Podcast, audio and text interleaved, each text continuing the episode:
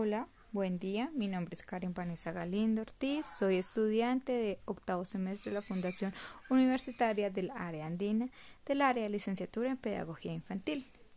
El podcast que van a escuchar hoy es El amor literario en nuestro interior. Voy a comentar la importancia de fomentar en los niños y niñas literatura infantil, no como un requisito, sino todo lo contrario, como una herramienta que permita la formación educativa, integral y social con personas. Por eso es importante fomentarla desde pequeño.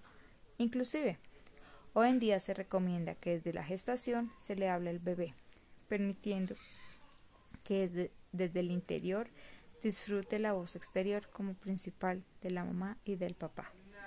Es fundamental permitir que los bebés experimenten por medio de los ruidos externos y asimismo ellos lo expresen por medio de sus movimientos. En pocas palabras, su lenguaje corporal. Lo dicho anteriormente es haciendo énfasis sobre el lenguaje y la importancia de la comunicación.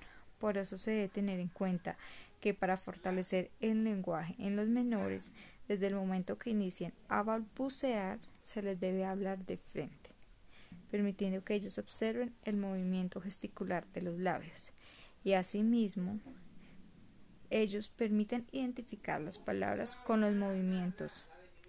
De igual manera, hablarles con las palabras completas.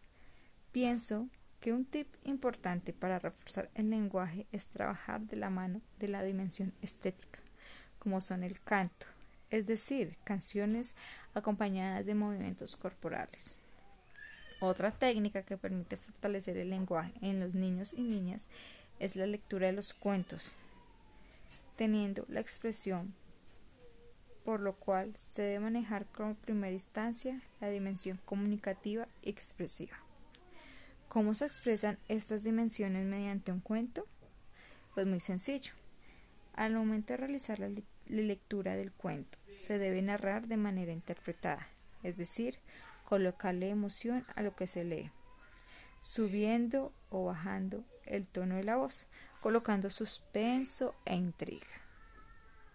Y de esta manera se permite llamar la atención de los menores. Otra estrategia para emplear la literatura infantil es por medio de un teatrino, implementando las siluetas chinescas, llamando la atención, permitiendo que la estética y la comunicación en este mecanismo de la literatura animada y asimismo desde edad temprana le tomen amor a la lectura como recomendación. Es permitir que los docentes implementen actividades como taller de padres, educándolos con estrategias llamativas para rescatar la literatura infantil, quitando o haciendo a un lado lo tradicional e implementando la lúdica, con las técnicas nombradas anteriormente fomentando el amor literario y de este modo expresar y cultivar la lectura desde el ámbito infantil. Como conclusión, la literatura se basa desde la concepción y nos acompaña hasta el final de nuestros días. Por eso, es importante cultivarla mediante estrategias lúdico-recreativas, teniendo en cuenta las dimensiones como la estética y la comunicativa y fomentarla no como una obligación, sino como algo enriquecedor en nuestras vidas.